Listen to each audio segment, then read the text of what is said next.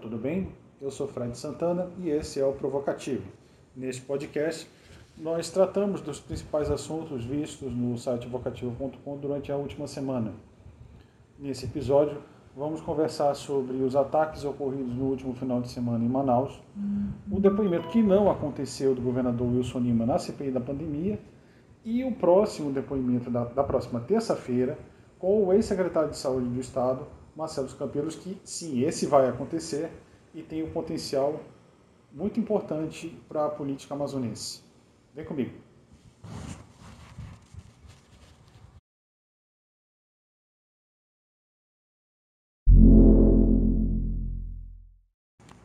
Então, essa semana nós tivemos mais um incidente lamentável ocorrido em Manaus. Uh, não bastasse duas ondas terríveis da pandemia da Covid-19, mas agora um incidente envolvendo segurança pública. Como todo mundo sabe, no último dia 6, o domingo, Manaus foi alvo de uma série de ataques que depois se estenderam para vários municípios do interior. Inicialmente foram 17 ônibus que foram incendiados na madrugada de, domingo, de sábado para domingo. E logo em seguida, esses ataques passaram a ficar mais diversificados atacaram uma escola, depois algumas delegacias. Um, uma delas foi inclusive o 13 terceiro, a 13 terceira SICOM foi alvo de tiros. A gente teve obras da prefeitura incendiadas, micro-ônibus, uma ambulância, diversos pontos ah, da cidade tiveram focos de incêndio criminosos, mas felizmente não tivemos nenhum registro de vítima até aqui. Ah, não é, infelizmente, não é o primeiro caso, o primeiro incidente que a gente tem notícia nos últimos anos. É, na verdade, o quarto. Se você for somar, por exemplo, as duas rebeliões que nós tivemos aqui no complexo Aniso Jobim em 2017 e 2019, que resultaram na morte de 111 presos em confrontos de facção interna confronto de facções dentro dos presídios. Né? E mais recentemente, em setembro do ano passado, nós tivemos uma ação da polícia muito controversa, que é alvo inclusive de investigação do Ministério Público, onde 14 pessoas foram assassinadas, com sinais, inclusive, segundo a apuração do Ministério Público, de manipulação na cena do crime. Então, isso mostra que ah, os problemas de, de do Amazonas, eles não se restringem à saúde pública. Tem uh, a segurança pública também. O fato é que essa, essa ação ela foi atribuída a uma retaliação do, da facção criminosa Comando Vermelho. Isso quem afirma é a Secretaria de Segurança Pública do Estado.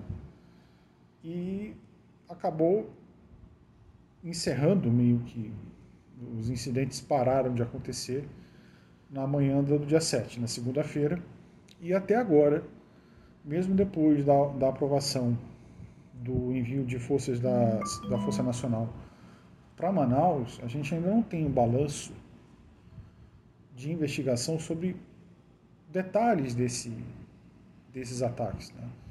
A gente sabe que apareciam, os vídeos surgem na internet, um dos alvos, os supostos alvos, seria o secretário de Segurança Pública, Coronel Luiz Marbonates, né, em vários vídeos divulgados nas redes sociais, pessoas se identificando como membros da facção se dirigiam a ele é, reclamando, enfim, dirigiam a ele os ataques, mas o fato é que a gente ainda não tem uma, mais explicações sobre o que motivou, como, como funciona essa estrutura e até que ponto a, a, inteligência do governo do Estado pôde apurar esses ataques. Porque, assim, se a morte de um traficante causou toda essa comoção e a gente não tem uma investigação que faça, destrinche essa engrenagem do crime, o que impede que aconteça de novo, amanhã ou depois? Aliás, inclusive, uma crítica que foi feita pelo deputado Marcelo Ramos, do PL, era justamente sobre isso.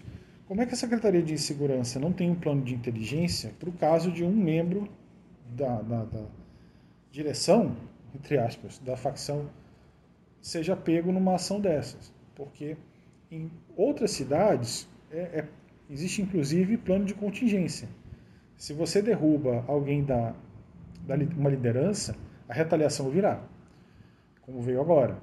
E assim, nós não temos plano de contingência nem com a Força Nacional que veio durante a semana. O governo do Amazonas colocou mais policiamento nas ruas. Mas é uma cidade de 2 milhões de habitantes, é um estado com dimensões continentais. Não dá para cobrir tudo isso indo para a rua sem nenhum direcionamento. Aí entra outra questão.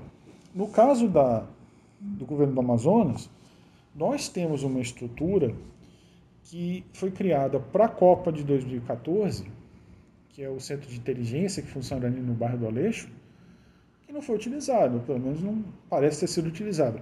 Porque o que foi criado naquela época serve para monitorar toda a cidade. Toda a cidade tem monitoramento por câmera. Isso não foi usado. E os, e os ataques aconteciam, ah, se não à luz do dia, mas em vias públicas.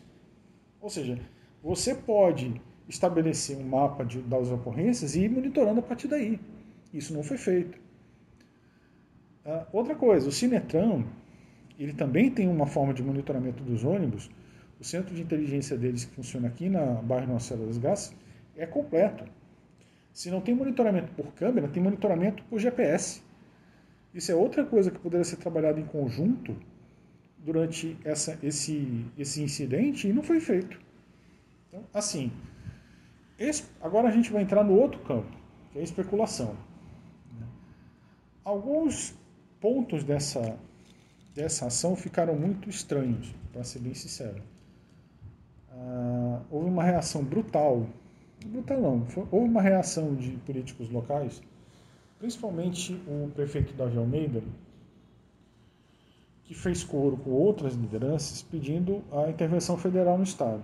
Inclusive, o, o presidente da CPI da pandemia no Senado, o senador Omar Aziz, fez, fez essa manifestação também, e outros políticos defenderam esse, essa medida. Eu fui contra imediatamente. Eu acho que é extremamente temerário defender a intervenção federal de um governo que tem aspirações autoritárias. Eu fico muito preocupado, por exemplo, com as manifestações que vão acontecer no dia 19 de junho.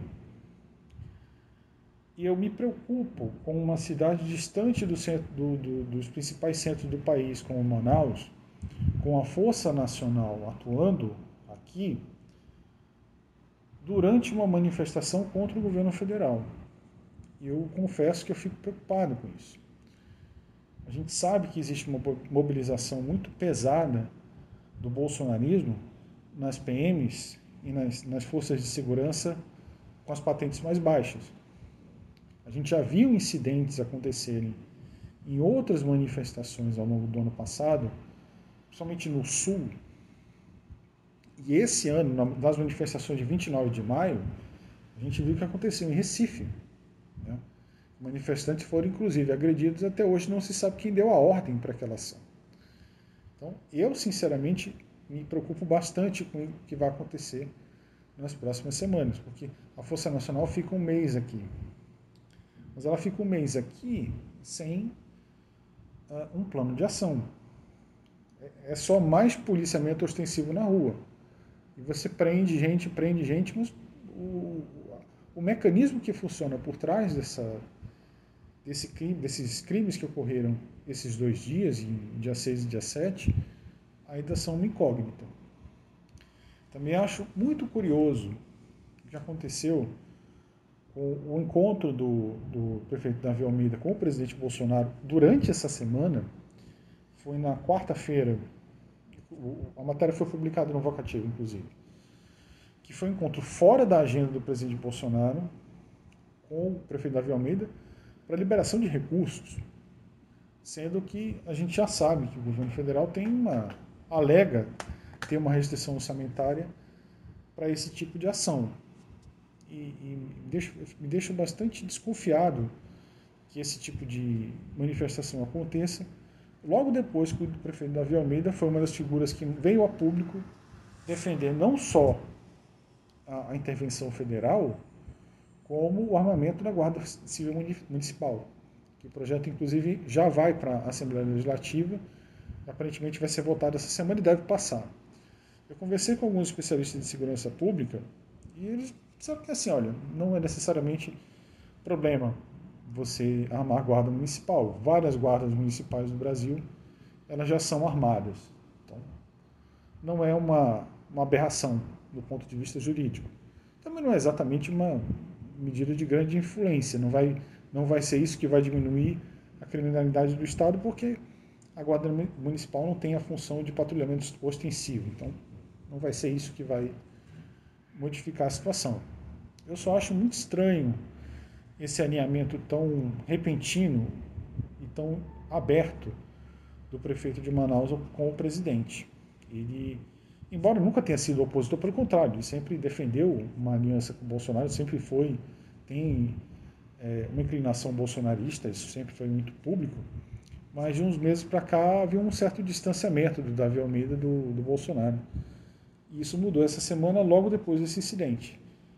É, a gente fica sempre com receio que, em nome do combate ao crime, que é um problema sério na nossa cidade, no país todo, qualquer tipo de, de avanço do bolsonarismo acabe sendo justificado nas forças de segurança pública. Né? Eu acho que o saldo final dessa crise que a gente vivenciou esse final de semana é esse. Eu, o meu medo, o meu receio é que a, o combate ao crime, como já vem acontecendo, por exemplo, no Rio de Janeiro, que essa, esse, sob essa justificativa, você tem o avanço das milícias naquele estado, que você tem o avanço do bolsonarismo aqui em Manaus dentro das PMs, das forças de segurança, mais do que já é. E eu tenho receio do que isso pode gerar num ambiente político em que Manaus é uma cidade que o Bolsonaro venceu com uma margem muito pequena de vantagem em 2018. Ou seja, não é uma cidade declaradamente bolsonarista. Uma cidade, sim, o eleitorado dele existe aqui, é forte, como em várias partes do país, mas a oposição também é. E eu tenho medo que o nosso distanciamento de outros centros do país sirva como uma forma de desinibir uma ação mais violenta da polícia contra manifestantes contrários, por exemplo. Eu confesso que eu estou muito apreensivo para esse dia 19 de junho. Eu acho que a gente tem que ficar muito atento porque eu acho que essa crise de, dessa semana ela ainda não acabou. Ela pode ter desdobramentos que a gente ainda não percebeu o alcance que pode ter.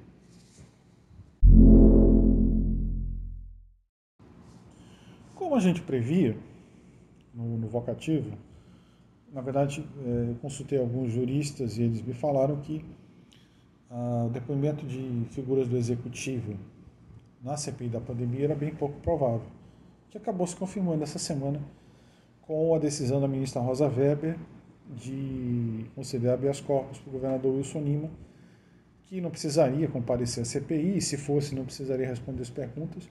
Ele optou por não comparecer, uh, alegando a crise de segurança pública no Estado um argumento bastante frágil, uma vez que poderia, quando no dia do depoimento, que seria na quinta-feira, as forças de segurança já estavam na capital.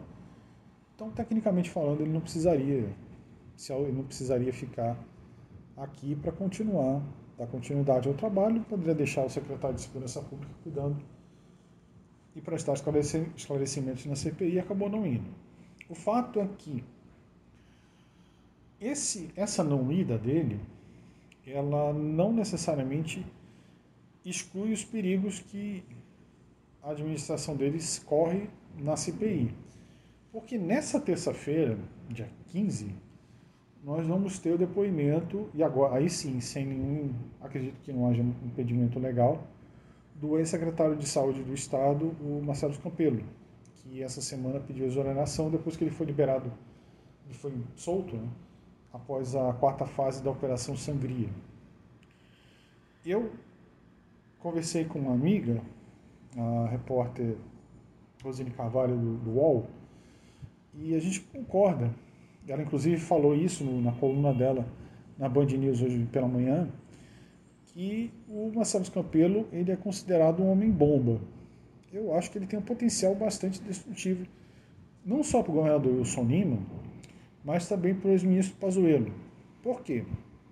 Marcelo Campelo ele foi o secretário de saúde durante a, o final da segunda da primeira onda, do período pré-segunda onda no estado, ou seja, no segundo semestre de 2020, o início de 2021 e até agora, metade, até a metade do ano. Ou seja, ele passou todo o período em que antecedeu a crise do oxigênio de janeiro e ele, como nós revelamos no vocativo, a White Martins avisou por duas vezes o governo do estado o aumento da demanda de oxigênio, ou seja, ele avisou o Marcelo Campelo sobre essa, essa falta de, desse insumo, o que não impediu o colapso do fornecimento no dia 14 de janeiro, que por sua vez acionou no dia 8 o Ministério da Saúde, ao contrário do que disse o Pazuello.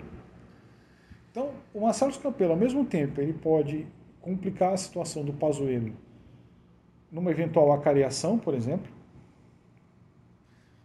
ou com a própria Mayra Pinheiro, porque ele era o secretário de saúde durante o lançamento do Tretkov, que era o aplicativo de distribuição de cloroquina, que foi feito no dia 4, ou seja, 10 dias antes do colapso.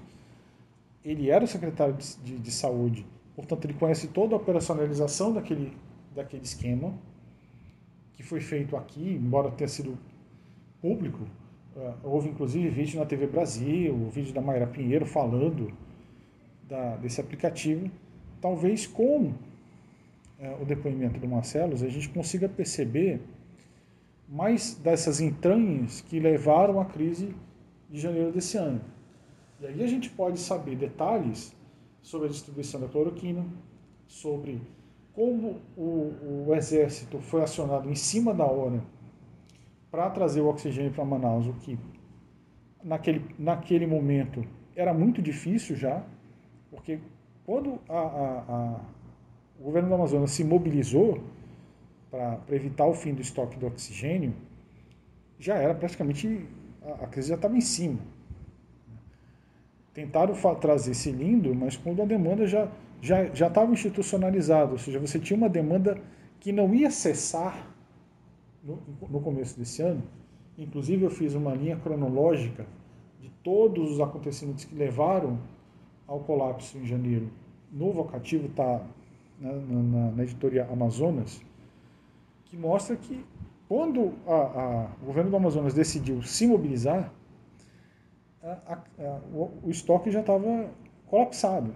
Então, não havia um plano, como não havia plano de contingência nem do governo do estado, nem do governo, do governo federal, trazer cilindro de fora não só se tornou um pesadelo logístico, porque era, você tinha que trazer da Venezuela, tinha que trazer do, do sul, sudeste, de Belém, numa operação complexa, extremamente complexa, e as pessoas ali precisando, precisando, e, e chegou no ponto que uh, chegou tarde demais, basicamente pelo menos 30 pessoas morreram sem oxigênio, em asfixia mecânica, e a, a, a fazer toda essa mobilização demanda um tempo que custou vidas.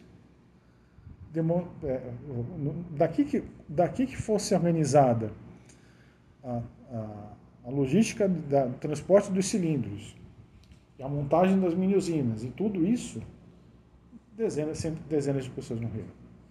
Então, o homem que pode estabelecer essas conexões, o homem que pode explicar cada detalhe dessa cronologia é o Marcelo Campelo. E aí, embora os governistas possam que, achar que nele pode surgir alguma novidade da que possa incriminar o governo Wilson, que provavelmente vai ter, já que ele é um dos investigados na Operação Sangria, isso também tem potencial para complicar o governo federal. Né? Porque vai mostrar, por exemplo, como a falta de planejamento do governo federal também não ajudou. E vai expor as contradições tanto da Maíra Pinheiro quanto do Pazuello. Então, eu ficaria muito atento, que eu acho que esse depoimento de terça-feira, ele pode ser desconhecido para o resto do país, mas desse depoimento podem sair coisas muito interessantes. Eu acho que é bom a gente ficar atento para esse para o que vai sair do Marcelo Escampelo, e porque outra coisa, ele também não tem nada a perder agora. Já é secretário, já está sendo investigado, já tem é, não tem nada a perder. Então é uma possibilidade bem interessante esse depoimento que eu acho que a gente tem que ficar de olho. Embora o resto do país talvez não dê muita importância, eu daria.